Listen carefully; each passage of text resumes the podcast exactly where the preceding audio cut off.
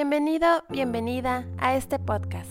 Ponte cómodo, ponte cómoda y comenzamos. ¿Cuál es el tema de hoy? Es cómo crear espacio en nuestras casas, o sea, cómo generar ese espacio que nos hace falta, que a veces nos quejamos y no nos damos cuenta que estamos saturados de cosas y lo que queremos sacar no, no, no, lo, no lo sacamos y lo que se provoca son bloqueos. Un tema muy interesante, cómo crear espacios y esos espacios deben ser cómodos, agradables, interesantes, cálidos, que nos hagan sentirnos plenos en nuestro espacio. Abrimos con un cuento. Mi abuela siempre decía que los cuentos es la mejor manera de abrir la mente a nueva información. Y esta historia habla de un hombre que vivía con su esposa y su hijo, solo tenían un hijo. Pero viene a visitarlo la suegra y entonces el hombre dice, es que sabes que yo ya no estoy cómodo. Ya estaba el hombre, su esposa, el hijo y la suegra. Pero a los pocos días llega a visitarlo su madre y se puso todavía más estresado. Es que no cabemos en esta casa, es muy pequeña. Y va a visitar al maestro del pueblo, a un gurú, a que le diera como una información, una enseñanza para poder sobrevivir porque todos se peleaban. Era un ambiente horrible en esa casa porque se sentían presionados. Y este maestro le dijo, vas a hacer lo que yo te diga y te prometo que vas a tener la paz que estás buscando. Lo que vas a hacer es, ¿qué tienes de animalitos fuera de tu casa? Dijo, un perro, un gato, unas borreguitas, unas vacas y unos caballos. Ok, vas a meter al perro, al gato y a los borreguitos. Y vienes en dos días a visitarme. Y el hombre va, mete, porque era un gran maestro, y obvio se sentía mucho más incómodo, el ruido era insoportable, ya no podían más, se sentían presionadísimos y va con el maestro y le dice, ¿qué hago? O sea, esto está peor, maestro. Muy bien, ya lo hiciste. Ahora lo que sigue es meter el resto de los animales, los caballitos, todo lo que tengas los vas a meter a la casa durante dos días y vuelves. Así lo hizo, el hombre ya no podía más con esa situación. Y cuando vuelve le dice al maestro, maestro, no sé cuál es la idea, pero nos sentimos peor cada día. Muy bien, vas a regresar a tu casa y vas a sacar todos los animales que metiste y solo se van a quedar tu esposa, tu hijo, tu madre y tu suegra. Así hizo, fueron, limpiaron la casa y todo lo acomodaron y ¿qué creen? Se dieron cuenta que vivían bastante amplios. Y bueno, este, este cuento Zen nos habla de cómo a veces nos quejamos y no vemos las oportunidades que hay de manera creativa para mejorar nuestro espacio. Y es un cuento divertido que te lleva a los extremos, porque siempre que queremos mejorar nuestro espacio pensamos en qué voy a comprar. Y la cuestión no es qué vas a comprar, qué vas a hacer con lo que tienes. Y voy a empezar con una serie de puntos de cómo ganar espacio en casa, pero me gustaría que ustedes desde donde están me digan cómo definen su casa, cómo se expresan de su casa. Hay quienes dicen es que vivo en un lugar horrible, es que es muy viejo, es que lo detesto.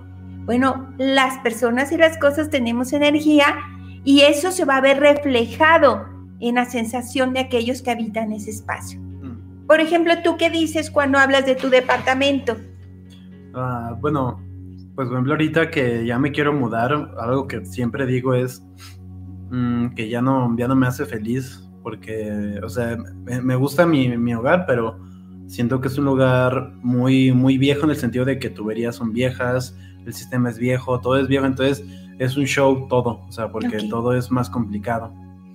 Pues este tema, los expertos nos dicen que independientemente de si te vas a mudar o vas a vivir más tiempo ahí, o es tu única opción, o puedes cambiarte, lo que tú quieras, antes de moverte, antes de cualquier cosa, tienes que agradecer lo que tienes, porque es una energía que estás transmitiendo al lugar que fue tu hogar durante casi tres años. Mm. Sí, y sí te entiendo porque yo lo he experimentado, pero eso es lo que nos enseñan los expertos en el tema de crear espacios de acuerdo a lo que estamos buscando, que haya armonía. ¿Cómo defines tu espacio? Ahora donde yo estoy viviendo es un lugar cálido que desde que entras te da la bienvenida. De hecho, mis hijos dicen que, que su aroma es delicioso.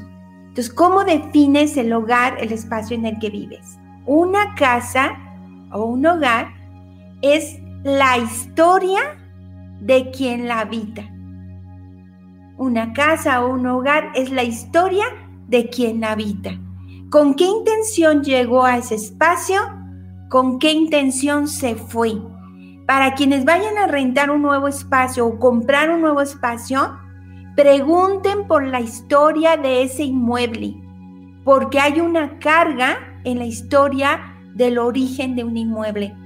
No sé si tú sepas la historia del inmueble en el que estamos ahorita, que son las oficinas de minimalismo simple, este, pero hay una historia, hay una historia de este edificio, de cómo fue encontrado, cómo fue dejado, cómo fue comprado, y esa historia tiene una gran influencia en lo que representa para las personas que lo adquirieron. ¿Cuál es la historia de tu casa? ¿Cuál es la historia de la casa a la que te vas a mudar? ¿Cuál es la historia de las personas que habitan en esa casa? Por ejemplo, en esta casa había una señora, esta casa fue construida para una señora que vivía sola, tenía un hijo, pero ya vivía sola y este, estaba rodeada de, servidumbre y el hijo venía a visitarla de vez en cuando, casi no, era un arquitecto muy ocupado todo el tiempo y cuentan, porque yo investigué la historia de la casa, que la señora era extremadamente amable y que era muy querida por la comunidad y que dejaba entrar a los niños porque es muy grande y tiene como muchos laberintos, muchos pasillos. Ah, pues eso es lo que eh, hacía que los niños quisieran venir y a la señora le gustaba que entraran a este espacio. ¿Cuál es la historia de tu casa? Pues, por ejemplo, enfrente de aquí, del de la casa, hay, hay una casa blanca que ha sido como una casa muy conflictiva desde que tengo Ah, memoria. la que está a espaldas. Había, ¿Sí? ajá, o sea, pues ahí fue, había un señor que, que era como exhibicionista, este, había una señora que tenía una guacamaya ilegal, Ilegal. una que hizo una construcción ilegal, o sea, Ajá. cada inquilino nuevo que entra en esa casa es gente Es conflictiva. cierto, es cierto, y es la casa que está a espaldas de esta casa. Y es cierto, es una casa que ha tenido habitantes que siempre han tenido algún problema, ¿verdad? O emocional, mental. Es muy interesante lo que nos comparten y bueno, muy interesante lo que tú también puedes llegar a compartirnos. En una casa, en un espacio, aparte de conocer la historia, porque también una vez que entras, tú comienzas a escribir la historia. Yo me acuerdo que cuando estábamos buscando una casa para poder mudarnos hace muchos años, nuestros hijos estaban pequeños y este fuimos a una casa en la que estaba muy hermosa, pero era una casa muy barata, que estaban dándola súper barata y había una mancha en un muro. No sé si te acuerdas de esa anécdota que les contamos. Una mancha de sangre. Y la pintaban y la, la resanaban, pero algo habrá pasado en esa zona. Esa casa no se vendía. Entonces es importante, antes de mudarte, si estás en esa opción, revisar la energía del espacio. Y si estás en un espacio en el que no te puedes cambiar, vamos a ver algunas maneras de cambiar esa Pero energía. si descubres, por ejemplo, de que en tu casa, mm, por ejemplo, digamos, algo que no me gusta de, de la casa ahorita. ¿Dónde que- vives? Sí, que también me quiero mudar, es que los, los vecinos son muy sucios y el, y el casero pues se murió. Entonces hay una energía como muy pesada Como en su tristeza. área. A partir de que murió a el de que casero. murió. Ujú, Sí, es, es- es que los inmuebles también perciben esas. Mary Kondo lo dice mucho, ¿no? Trata las cosas como si fueran Ah, sí. seres vivos, que muchos la critican, pero habla de la sensibilidad. No es que estén vivos, sino el sentir la energía, las esporas energéticas que se quedan en los lugares por las emociones que nosotros transmitimos. Yo trabajo dando terapia, bueno, trabajaba antes de que me metiera totalmente al canal y, bueno, yo limpiaba la habitación o la oficina en la que tenía, en que daba esas asesorías porque sí quedaba una carga energética. En una casa debe de tener espacio, porque una casa, pon mucha atención en esto, una casa abarrotada bloquea la creatividad. Una casa llena de cosas evita el espacio para soñar, para crear, para imaginar. Cuando tú estás saturado de pendientes, y eso tú no me dejarás mentir, Isaac, que eres muy creativo, pues estudiaste cine, pero cuando nos llenamos de obligaciones, no somos creativos. Yo creo que has notado una gran diferencia en hoy que te dedicas totalmente al canal en tu creatividad y en tu entrega en el trabajo de los videos que antes que estabas lleno de ocupaciones. Tenías que ir a dar clases, tenías muchas actividades, a lo mejor te sientes más ligero, más con más tiempo, mm. lo disfrutas más, tienes más chispa. Yo me doy cuenta en lo que hago. Cuando mi agenda está llena, dejo de disfrutar lo que hago. Yo necesito tomarme las cosas muy en serio y muy al gozo y muy momento a momento. Para mí es muy importante. Ustedes no sé cómo lo vivan, pero por eso nos dicen, ten espacio tiene que haber espacio y algo muy importante, tiene que ser funcional. ¿Qué quiere decir esto? Que cada objeto que tengas en tu espacio tenga una función. Si tienes algún mueble, algún adorno, alguna, algún detalle que no sirve para nada, solo te está robando espacio, pues hazte un favor grandísimo, sácalo porque eso va a despertar tu creatividad y te va a ayudar bastante. Entonces, aparte de tener espacio, debe ser funcional y em, tenemos que reconocer algo muy importante. El desorden nos complica y algo que he vivido, el desorden se extiende. Si tú dejas, entras a tu casa y dejas algo fuera del lugar en la sala y no lo recoges un día, dos, yo te garantizo que en pocos días la sala no va a tener un objeto, va a tener más de un objeto. O sea, el desorden se extiende. No, no solamente complica tu vida, sino que se va complicando la existencia de todos los que viven ahí. Y el desorden lo que provoca es un bloqueo mental, una disminución de tu energía positiva, un cansancio y siendo tan fácil la organización, tendríamos que hacer algo para un cambio de esta situación. Quiero ganar espacio, revisa que todo lo que tengas esté organizado, esté limpio, sea funcional y haya espacio. Si tienes demasiadas cosas, no creo que las ocupes todas y algunas tendrán que irse. De tener mucho espacio para guardar cosas es una trampa. Cuando tenemos una cajonera para guardar lo que se nos va quedando fuera, no le damos un lugar específico, sino casi casi para esconder lo que no quiero ir a acomodar a su lugar. Cuando compro una cesta de ropa sucia grande y entonces no lavo la ropa hasta que la cesta se, se llenó totalmente. Entonces, esto es lo que nos va complicando. Ten mucho cuidado porque cuando disponemos de espacio para guardar cosas, se puede convertir en una trampa.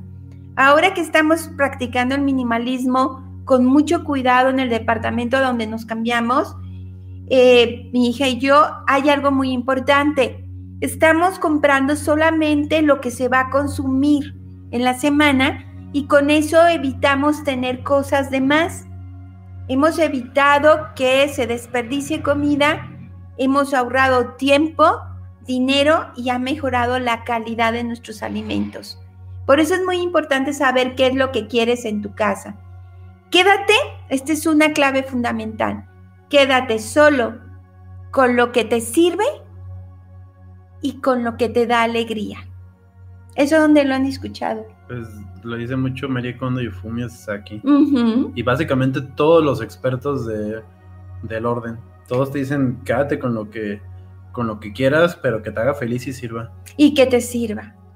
Sí, porque a veces nos quedamos con cosas que nos costaron caras, pero ni las usamos ni nos dan alegría. Es más, nos acordamos del gran error que cometimos al gastar tanto en algo que no necesitábamos. Un horno de microondas. ¿Qué, qué objeto tienes en casa que no estás usando ni te hace feliz, pero te costó y por eso te da pena, pena y dolor y culpa sacarlo de tu vida? Esto tiene, este tema tiene mucho que ver con el desapego. Ordenar entonces tiene una definición muy clara para todos los que estamos en el camino de la vida simple. Ordenar es hacer más fácil tu vida. ¿De qué manera ustedes han notado que al ordenar facilitamos nuestra vida? Dejamos de complicárnosla. ¿Cómo el orden ha sido? Porque tú y yo hemos hablado en este canal de que no éramos organizados ni ordenados desde siempre, que a partir de que conocimos el minimalismo nos ha apasionado el tema. Antes había personal que se dedicaba a mantener el orden de cada uno, pero bueno, por diferentes circunstancias estas personas tuvieron que irse y nos dimos cuenta de que el caos que teníamos afuera podría ordenarse y después valoramos que nos sentimos más a gusto porque antes no sabíamos que teníamos y ahora sabemos que tenemos y dónde está. ¿Qué cambio ha tenido tu vida? Antes tenías una habitación, hoy, hoy eres el dueño de un departamento. Antes a lo mejor tenías una mamá que estaba dando lata de que limpiaras tu habitación, después personal que lo hacía, y ahora que está a tu cargo, ¿qué diferencia hay? Pues es mucho más rápido limpiar, tienes más tiempo para otras cosas y pues llegas con más energía. Eso hacen, provoca energía total, ¿no? Fíjate, esto me, me encantó. Cuando en un espacio no se usa algo, es porque no está funcionando tu organización. Cuando en una casa una habitación no es usada, algo no está funcionando en tu organización o te está diciendo que es demasiado espacio para ti, o te está diciendo que te concentras en un solo lugar y no disfrutas los otros. Pero cuando algo no se usa es para detenernos. ¿Por qué me está ocurriendo esto? ¿Y qué debo cambiar? Porque las cosas son para usarse, las personas para convivir. A lo mejor tengo mi agenda del celular llena de, de números telefónicos pero ninguna son personas con las que yo me comunique o, que me importen. O a lo mejor ya hasta cambiaron el número. Sí. ¿Sí? Entonces, cuando algo no se está usando, revisa, porque te está mandando un mensaje. Cuando una chamarra no te la pones, detente. A ver, ¿por qué no la estoy usando? No me gusta, se me olvida, tengo tanta ropa que no la veo. O sea, ¿cuál es la razón? Si te fijas, esto de la organización nos ayuda a poner atención, ¿sí? a estar presentes y estar conscientes. Nos vamos a ir a la sala. La sala en hace tiempo era considerada como casi un escaparate. Solamente se utilizaba cuando llegaban los invitados. A los niños se les prohibía meterse a la sala. La sala era para los grandes invitados y había salas en casas que nunca fueron usadas porque nunca llegó un gran invitado o cuando mucho eran usadas una vez al año. Hoy en día ya no es así. La sala se utiliza de manera multifuncional. ¿Qué quiere decir? Es oficina, es lugar de reunión, es lugar para leer, es lugar para charlar, es lugar para jugar, es lugar para hacer fiestas, es el lugar para relajarme a ver televisión, ¿sí? O sea, ya cambió. La sala es algo multifuncional, ya no la tenemos en un pedestal, ahora la sala es un lugar de convivencia. Por lo tanto, los muebles, no sé si han visto en las revistas, ya no son esos muebles duros y rígidos, estilo Luis XV, muy elegantes, que casi, casi parecía un museo. Ahora los muebles de las casas son cómodos, Debes de estar a gusto. ¿Para qué utilizas tú la sala? ¿Cómo usas tu sala? Por ejemplo, hoy, este, que estoy muy feliz porque ahora están mis hijos, mi familia, mis tres hijos completos, porque ya vino uno que estaba en el extranjero, que vive en el extranjero, Y este, bueno, pues la sala le sirvió de recepción, porque ahora el departamento es muy pequeño y bueno, es como el lugar en el que él puede estar cómodo. ¿Para qué utilizas tú tu sala? ¿Es versátil? ¿Tú para qué utilizas tu sala? Mm, para editar nada más. Para editar. ¿Qué tanto te visitan las personas? ¿Qué tanto tienes amigos? Ahorita por las circunstancias nadie, pero a lo mejor alguna persona que invitáramos podría ser un lugar de amigos, un lugar para ver la televisión, algún mm. lugar para jugar. La sala debe ser el lugar donde la pasas bien y no solamente un lugar lindo, no solamente un lugar de museo. ¿Qué se sugiere? Si tú tienes la oportunidad de cuidar la imagen de tu casa, hay que hacer lo siguiente. Los muebles, busca que sean de tonos claros, así como las cortinas, para que sean, para que entre luz y eso genera mayor amplitud. Si tú vives en un lugar pequeño, tener muebles oscuros reduce todavía más el lugar. Si aparte pones cortinas oscuras, pues empequeñeces el sitio y robas la luz. La luz da amplitud. ¿Qué más? Las cortinas y las alfombras. Tres elementos que son importantes para disminuir el ruido de la calle son las cortinas, las alfombras y ¿qué creen? Los libros. Amortizan lo que es el ruido. Son tres elementos que también puedes utilizar para ir generando un ambiente más agradable. Dice, elegir también algo que les voy a recomendar para cuestiones de decoración de su ambiente sin gastar, porque ese es un punto muy importante para mí, para compartirlo, es elige en cada habitación cuál va a ser tu mueble favorito. En cada espacio define cuál es el mueble favorito que va a determinar el ambiente del lugar. ¿Sí? Por ejemplo, en mi cocina mi mueble favorito es las alacenas que son rojas, jalan mucho la atención. Entonces, todo lo que tengo en mi cocina tiene que armonizar con ese objeto que jala la atención. En mi sala, el objeto principal es un mueble muy cómodo, un sillón cama, y este tiene unos cojines bordados, y ese es el foco. A través de ese mueble acomodé lo demás. En tu recámara puede ser no siempre la cama, puede ser tu colcha, puede ser una lámpara, Elige en cada habitación un objeto principal y de ese objeto deriva todo lo que puede provocar armonía. Siguiente punto. La elección de cada objeto de tu casa debe cuidarse. Hay un principio en el minimalismo que es menos es más. La simetría. Esto me encantó. La simetría da serenidad. Es decir, que los muebles estén acordes en su acomodo, que cuides que haya equilibrio, de dónde a dónde, cómo vas a acomodar las cosas, que no estén fuera de sitio, eso da armonía, de acuerdo a los estudios de psicología. Todo lo que tengas en tu casa debe invitar a que te quedes en ella.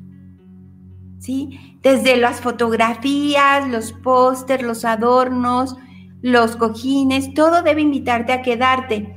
Y recuerda que si por algo necesitas armonizar, utiliza flores o más bien plantitas, macetas con florecitas y sobre todo velas. Eso ayuda mucho que las mesas no terminen en pico, que sean redondeadas. Se recomienda mucho. Una mesa de comedor redonda es mejor que una cuadrada porque elimina las jerarquías. En una mesa cuadrada, las partes principales son los que están en los extremos. En una mesa redonda no hay jerarquías, por eso si tienes una mesa de juntas en una empresa, te recomiendo que sea redonda. Y si es en casa y quieres mejorar la comunicación, te recomiendo que sea redonda.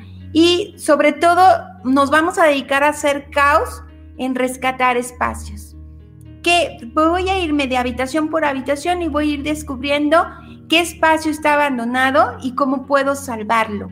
¿Cómo puedo salvarlo? Sacando todo lo que no me funciona y quedándome con lo que me gusta, me hace feliz, que se usa y que disfruto. Y ese sería el reto, observar tu casa y rescatar espacios. Cómo cambiar, o sea, desde el punto principal, o sea, de lo que hablamos, cómo cambiar las energías existentes. O sea, de que si mi casa tiene una energía pesada o de que alguien le pasó algo malo antes de que yo llegara, ¿cómo eliminas eso? Primero revisa cuál es la carga energética de ese espacio en el que te encuentras, si está limpio, te vas a sorprender que al mover los muebles, cuando sientas pesadez, vas a encontrar basura o polvo que, no te, que tal vez no percibías a primera vista, pero que está ahí. Entonces, yo te recomiendo primero saca todos los muebles, haz una limpieza profunda, puedes utilizar este, algunos productos que te sirvan en efectivo para ti, para que sea una limpieza muy, muy, muy profunda, cloro, no sé, lo que tú quieras, el bicarbonato de sodio al, al poder limpiar, trapear. Y una vez que hayas hecho la limpieza, sacude cada mueble y antes de meterlos, visualiza si realmente quieres ese mueble en ese lugar. Se trata de ser sensible a lo que tienes y cómo lo vas a usar. ¿Por qué, la gente deja de, bueno, deja que su casa se ensucie psicológicamente? Ah, psicológicamente te habla de un descuido. Es como cuando nosotros nos descuidamos a nosotros mismos, que ya no nos bañamos todos los días, no nos peinamos, no nos arreglamos, no cuidamos la imagen incluso para salir a la, a la tienda o a la puerta, te habla de un descuido, de un abandono. No se pasen por una casa y se notan las casas que están abandonadas, no digo que no haya nadie, sino que están descuidadas y las casas que están llenas de amor. Se nota desde cómo están, y no solo limpieza, cómo está armonizada, cómo se ve, los colores que usan, la manera en que acomodaron la plantita, el jardincito de la entrada, todo eso te habla de, cuidado o descuido. Buen día, y buenas noches y buenas tardes a todos, los queremos y sigan simples. Gracias por acompañarnos. Te invitamos a que te suscribas al canal de YouTube Minimalismo Simple y seas parte de esta maravillosa comunidad.